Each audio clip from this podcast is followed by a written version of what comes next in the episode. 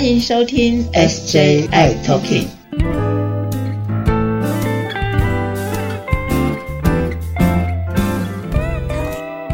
Hello，大家好，欢迎收听今天的 SJI Talking，我是 Jeffrey，我是师姐。Hello，师姐你好，请问师姐最近在忙什么呢？哦，最近在蛮烧脑的一些事情啦，啊，这大大小小的事，对对对对，对啊。然后，哎，我发现了，我最近朋友们啊，身边朋友们还是都会有陆陆续续、偶尔零星的一些确诊，哎，大家还是得小心哦。哦，所以你的大大小小事情也在苦恼这些事情，害怕他们。我不苦恼，是朋友们苦恼，朋友们就又要被关起来了。就是一次两次的中奖。是啊，嗯。哎，那我想问一下，就是呃，好像我们现在已经十一月底了嘛，对不对？嗯，对。然后准备十二月，十二月其实对于我们的 HIV 朋友、艾滋的朋友，其实是一个很大的节日，对不对？对呀，每年的十二月的时候，其实我们就会在一个十二月的第一天，十二月一号是一个很重要的日子，叫做世界艾滋日。那这个日子其实对朋友们有很多的意义在，所以我们也希望说，借由我们的节目当中，可以呃提供一些讯息让大家了解。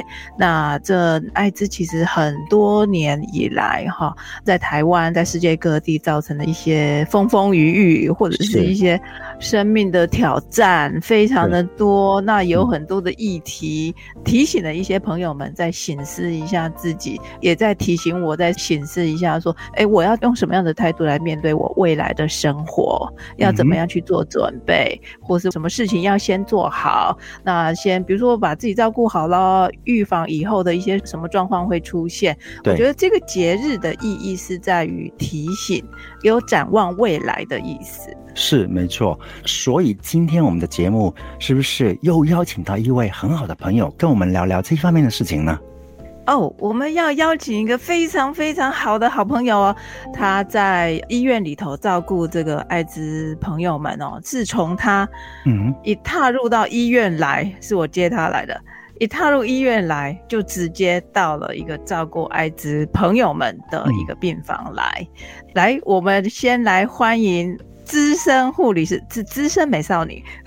我们欢迎 Jo，欢迎 Jo。Hello，大家好，我是 Jo。嘿，欢迎 Jo 到我们的 SJI Talking 来。是，那欢迎 Jo。我想问一下，就是 Jo，你照顾怕友们大概有多久的时间啊？从我毕业到现在，嗯，已经迈向第二十五年了。二十五年这么久？对。哦，那什么样的机缘？为什么会选择照顾怕友们呢？有什么样的动力呢？应该说，我一毕业到医院就被分发到那个病房。哦。然后到那个病房。当时，呃，其实我的病房比较特别，一部分是照顾 HIV 的病人，那另外一部分是照顾那种慢性病的病人。嗯，那其实我印象很深刻的是，就是照顾 HIV 的病人，其实我刚开始很不熟练。你问我说是害怕他们吗？我觉得我不是，而是我觉得。怕友们给我一种距离，就是他们好像觉得我不是很懂他们的病，会让我觉得我好像都不懂。所以同样都是呃临床工作者在照顾，但是我在面对他们的时候，他们对我就是一种就是行于流，会有他有什么事情都只会跟我说很表面的东西，不会说心里面很深层的东西。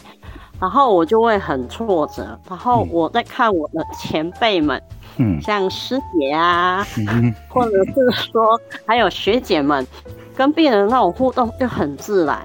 他们之间的那种互动，有时候就像是朋友。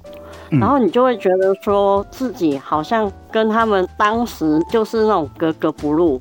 对，嗯，哎，那那师姐你会这样吗？就是刚刚刚碰到这些朋友们的时候。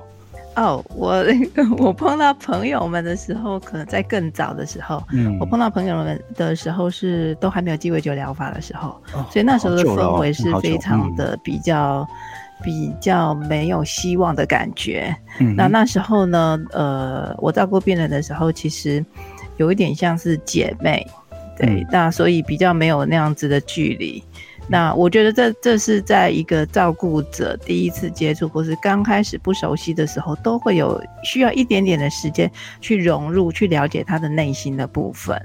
是是是，哎，那就我想请问一下，就是提到说你刚刚进去接触怕友们的时候，总觉得格格不入，或者是有隔阂，或者不了解，那你是用什么样的方法，或者是怎么样的一个态度去包容他们，或者去接触他们呢？嗯，我觉得我是用一种学习的态度，就嗯是我会觉得他们是我的老师。哦，他们是你的老师，对，因为其实我觉得他们是用他们的病痛展现，让我知道说我自己应该要更珍惜自己。初期那些病人其实跟家里的互动都没有很好，是，然后你就会觉得说，哎，有些病人他来住院的时候就只有一个人，嗯。孤零零的一个人，或者是说家人对他生病这件事情是不能体谅的，哦就是不能理解说，对，嗯。不能接受他生病这件事。所以有些病人，即便说，哎，他生病了，但是有时候他们就是那么孤苦无依的一个人，在医院里面这样受病痛折磨，这样。嗯嗯对，嗯所以后来就是我慢慢会觉得，如果我可以帮得了他们什么，我都会愿意去帮忙。是，病人们有感受到我想要展现我自己的温暖，嗯所以他们慢慢的也可以，就是有什么事情也会愿意跟我说。那哎，因为像我棒哦，谢谢你，谢谢你，真的很棒。我印象中有遇到一个差不多跟我年纪大的一个二十几岁的男生，他当时就是病况没有很好，已经到末期了。有一天我在照顾他的时候，他对我说：“我不想死。”他问我说：“死亡是什么？”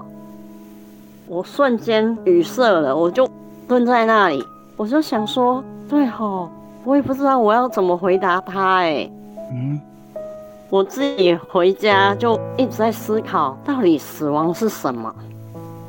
我后来有去找了一些书籍，我觉得还蛮幸运的是，病人后来他的病情有好转。哦，OK，所以说最后就是他病情慢慢慢慢的好转，然后慢慢康复对，嘛。他后来也有出院这样子。哎，好棒哦！对呀，嗯其实我们在照顾病人的时候，其实病人也给我们一些让我们有学习的一些人生课题啦。嗯那这个很棒，所以这个就是就是说所谓的就是病人，其实每个朋友或是每个怕友，他都是用生命来教导我们。其实是我们呃健康照顾者受到的帮忙，其实还更大。嗯不知道就是不是有这样的感觉？没错。嗯，哎，就我想问一下，你当护理师这个部分，呃，刚刚有提到二十几年嘛，二十多年这样子，那时候有鸡尾酒疗法吗？嗯，我刚进入职场的时候，鸡尾酒疗法，呃，好像才刚实行没多久吧。是，那我在这个二十几年当中啊，从鸡尾酒疗法到现在，这整个不断的演进当中，你看到了什么？我看到药物的进步，嗯。然后就是药越吃越简单，药物的副作用也越来越少，然后我就会觉得说，现在的病人真的很幸福，嗯。因为以前二十几年前看到病人，他们吃的药颗粒数很多，而且副作用很大。当时我们都还会不断跟病人说，你就忍耐，一定要把药吞下去。其实因为我之前曾经有发生过针扎，也有吃过抗病毒药物，所以我吃过那一次之后，我就觉得说，哇，当我对病人说你们要好好吃药，但是我光吃一个礼拜，我都觉得好痛苦哦。所以其实我就会觉得说，哎、自己没有经历过，然后去跟别人说啊，你就好好吃药，没有问题的。但是自己经历过之后，你就会觉得说，哇，吃药这件事真的是一个要有很有毅力，然后要很有勇气，嗯才能持之以恒的去好好吃药。对，那是那时候的药啦，那时候的药又多又很多种，然后每一种又很多颗，所以其实我们我还记得那时候还有一些朋友们告诉我说，你看我一大早就要吃这十八颗药，然后我中午还有几颗药，晚晚上还有十八颗，哇，这个真的是十八颗啊，十八一次。一次吃药要18吃八颗，不是一整天，是一次。那你可以知道说，他要吞的药真的是，而且是很大颗的药哈，跟现在真的很不一样。所以这个呃，对于吃药这件事情，对每个朋友来讲，他都有一些意义在。所以我记得很多的朋友告诉我说，我每次吃药的时候就想到我生病这件事情，我很能够体会这样子。嗯，之前啊，有个朋友呢，那时候还没有说开始吃药，呃，开始诊断就要开始吃药这件事，所以呢，他等到他的 CD4 稍微比较低的时候呢，医师告诉他说：“哎呀，这么久了，你还是赶快吃药吧。”所以他就说：“好。”那他要开始吃药，但是他又觉得说吃药这件事情对他来讲是他很不喜欢的，那他怎么办？他又想要吃药让他的健康更好，要活下去，所以呢，他就在他的房间的天花板上。嗯就写了大大的纸条，写着“要活就要吃药”，就贴在他的天花板上。所以他每天躺在床上，然后看到这个，然后就是提醒他赶快先吃药再睡觉。哦，你可以知道说那时候吃药这件事情是在他生命当中多么的重要啊！是是是，就是把那个贴条写的满满的，然后告诉一一直的告诉自己，对不对？对，一直提醒，因为他又很担心说，呃，如果忘记吃了会有抗药性啊，所以嗯也可以想见说，这个朋友对这件事情是非常看重的，因为他等于好好的吃药，等于是可以好好的活着。命对，会可以可以活下来这样子。对，嗯，哎，那我再问一下就就是呃，刚刚有提到啊，从事二十多年了，然后都是照顾怕友们，对不对对，？OK，好，然后你有感觉到呃，怕友们他们最需要帮助，或者是最需要协助的地方，或者是东西有什么呢？应该说很多病人生病这件事情，很多时候他们并没有跟家属说，嗯哼，或者是有些人是并没有跟他的伴侣说。哦，嗯对，所以会比较麻烦的是，假设他都能够好好吃药，维持好他的健康的话，那就比较不用太担心。但是有些病人都是太晚诊断，然后或者是说他早就知道他生病这件事情，但他没有好好服用药物，所以到后来住院的时候，其实有些人到病危的那时候，医院这边就不得不帮他联络他的家属。啊，对啊，那怎么办？联络家属，有的家属像呃，我印象中我有一个病人，就是他生病了，那时候都已经呈现那种瘫痪的状态。嗯来医院的是他的老父老母，来医院要照顾他。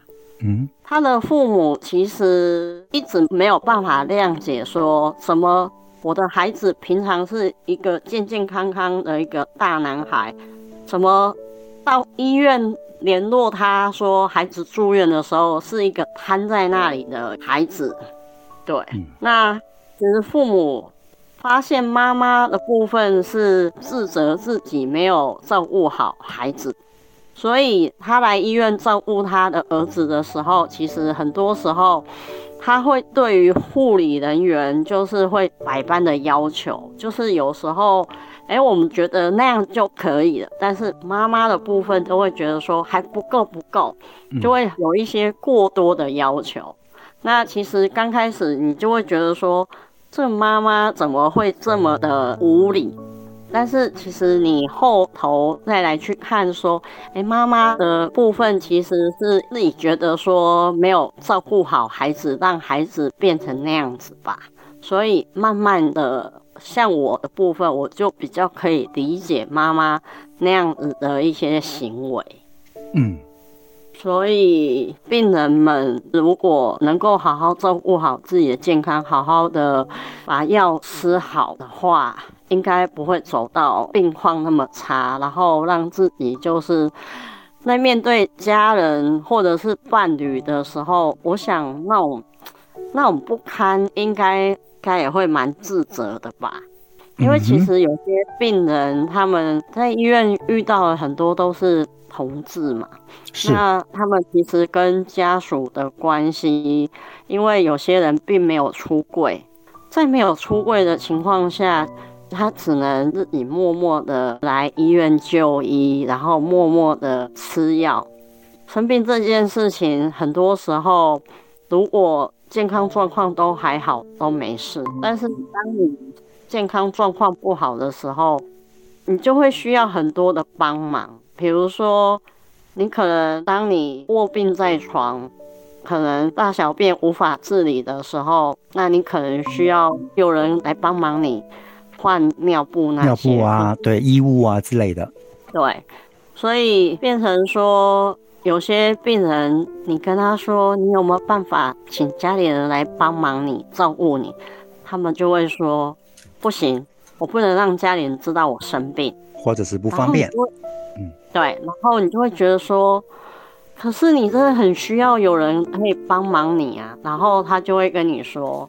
没关系，我可以，我可以。但是就有遇过病人，他就跟你说他可以，然后可是他硬撑着，结果他自己在下床活动的时候就跌倒了，受伤了，对不对？对，嗯，哎，师姐啊，听就这么说，其实我想有个问题想请问的，就是到底我们的 C D four 要低到多少，怕友们必须要上药呢？哦，没有啊，现在吃不吃药不跟 CD4 有关系，只要一诊断之后就必须要马上吃药，这个效果是最好的。OK，尤其是在最近有很多的呃新的研究都发现，你如果能够一感染之后马上吃的话，你的整个免疫力恢复的状态会跟一般人比较接近，而不会是有损伤的。所以这个是已经被印证的。对，所以就是因为我还是听到很多其他的怕友们呢都没有在吃药。然后他们都说啊，因为我的 CD4 很高，所以不用吃等等的，这是不对的，对不对？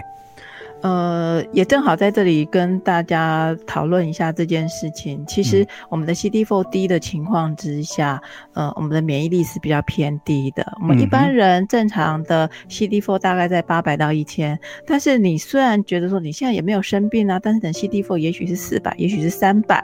当你的免疫力比较低的时候，其实对你的身体长期来讲是不好的，因为你的抵抗力低，其实就比较容易好发。恶性的这个肿瘤的问题，所以其实我不建议，我会建议你尽早赶快吃药，把你的抵抗力提升，你可以防卫好自己，那比较不会有一些刺激性感染出现。我想这是呃非常重要一件事情，所以才会说像就在病房里头看到的，大概都是已经生病了，没有好好照顾自己的情况下，那你你看哦，就会体力不好，体力不好还需要。旁人，也许是你的朋友、你的伴侣或者你的家人来照顾你。其实我觉得，如果你能够照顾好你自己的话，你也可以减少、避免了这样子的状况发生，而有一些压力带给你这些，比如说要告知的压力啦，那比如说工作必须要中断啦，必须要请病假啦，这些的事情发生。是是是，而且我记得就是我们前面的单元几集当中、节目当中都有聊到。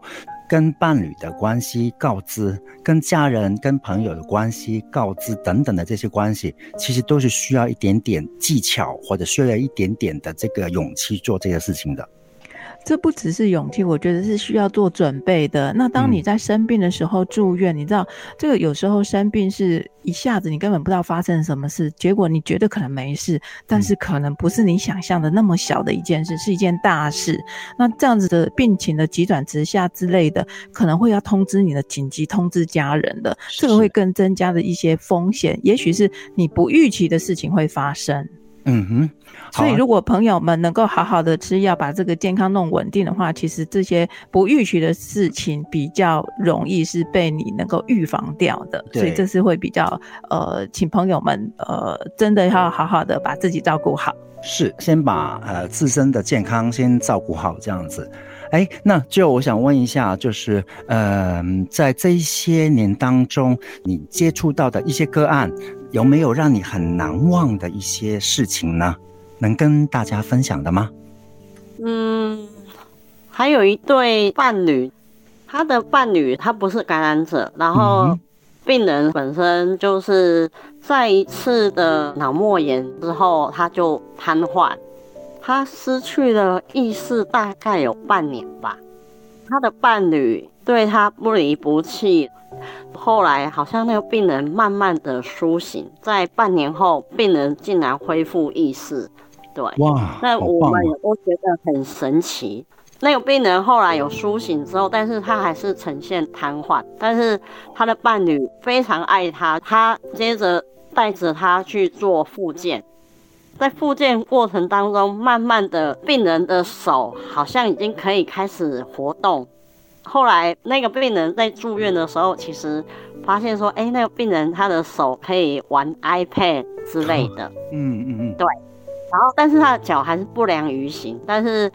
他的伴侣推着轮椅带他四处去玩，四处去吃东西，加上病人又很爱吃，然后他常常就会发照片给我们说：“哎，我今天带着他去哪里吃什么好吃的这样子。”然后就是你会发现说：“哇，他们过得很开心的日子。”但是很不幸的是，病人又一次感染之后，状况又变不好。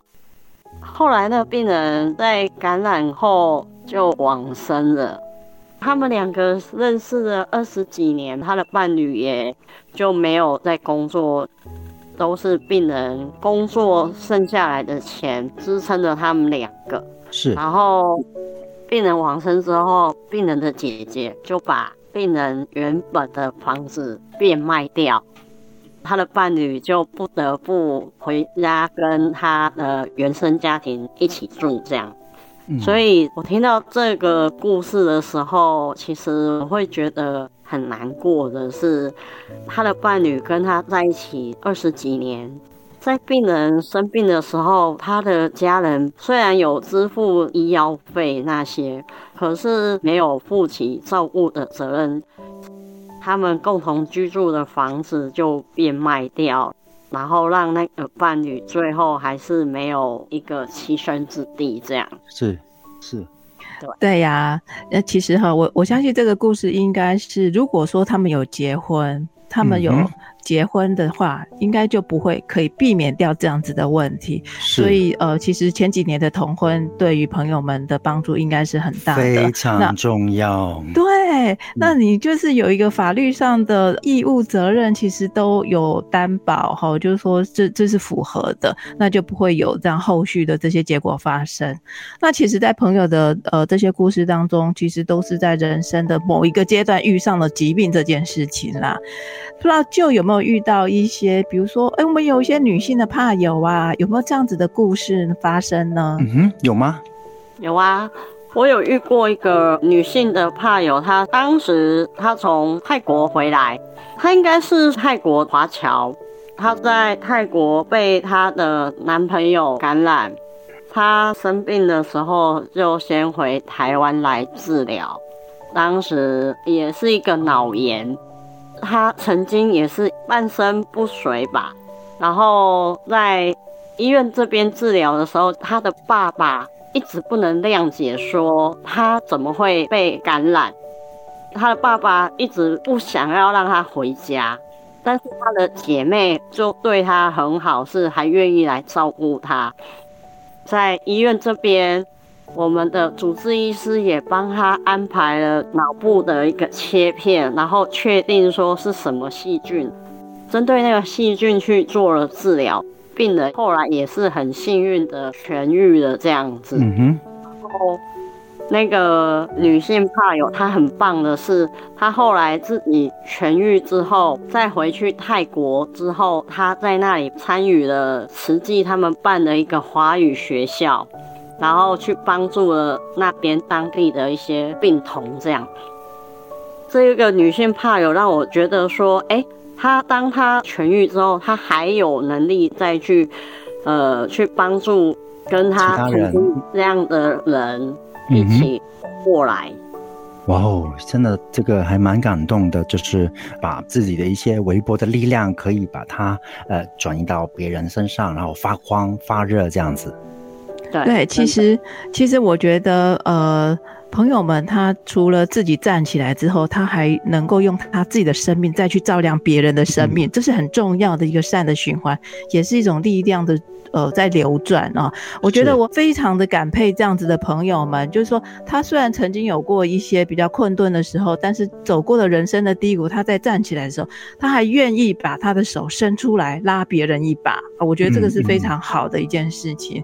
那我想朋友们，就像就护理师，他在医院里头照顾病人也是这个样子，他看到的是这些病人在经过的这些呃生病啊、苦难呐，或者在这个人生的这个。转折点的时候，能够在旁边，其实呃，给他的一些的安慰、鼓励，或者是给他一点的这个暖心，让他告诉他，你可以用什么样的方向，我们可以走什么样的方向，让自己的人生再重新点燃那个火苗。哦，生命的火苗。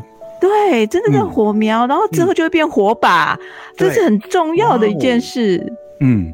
我觉得这都是互相的，怕有也跟我们医护人员的生命在交织出一个很美的一幅画。嗯，所以这个部分其实是相对的，双方都要付出跟接受。对，所以我觉得我很感佩，就他在这个第一线哈，照顾怕友们哦，呃，真的是尽心尽力哈。那没有东西吃了，还会去拿他的点心给他吃哦。我觉得这个就他的箱子里总是有很多好吃的东西。非常的好，所以我觉得呃很棒的是，如果说我们的朋友们身边都有这样子的人在守护着你的话，那我也很希望你就给旁边照顾你的这些医疗人员，其实他们也很辛苦，他们还要轮三班啊之类的，也可以给他们一点点一个回馈，也许只是一个微笑或者一个说一声谢谢就好了。嗯，哦，这就已经足够了，对不对？真的，嗯。好，那就我想最后的部分呢，以你这个专业的护理人员的身份，再给怕友们一些什么样的话呢？我想要跟他们说，怕友们能够好好吃药，好好照顾自己，真的是很棒，你们很棒，我一直以你们为荣，而且我也觉得你们是我一直在学习的对象，因为。如果是我，我都不敢保证我自己有没有办法这么持之以恒的在就医，好好照顾自己的健康。所以我觉得怕友们真的很棒。在世界艾滋，我想要呼吁还没有服药的怕友们，请尽快服药，因为越早服药，其实对你们的健康会越好，因为。怕友们发现的时候，其实是癌症。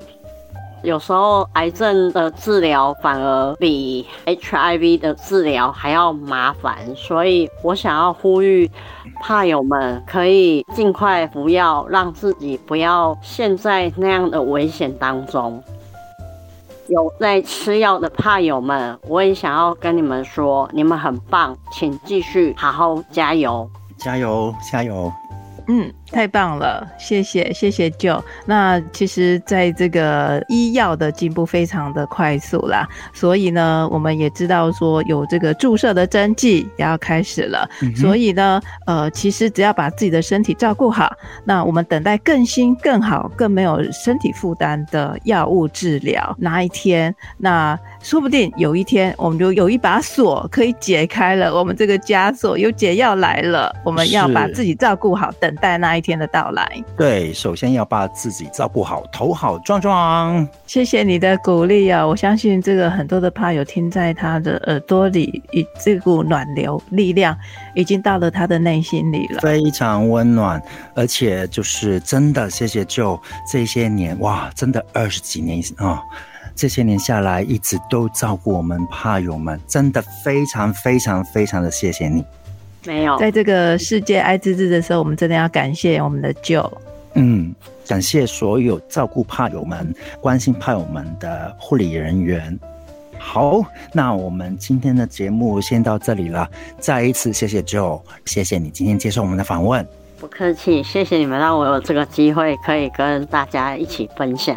嗯嗯，好，那我们今天的节目先到这里喽，那我们下一次再见，拜拜，拜拜，拜拜。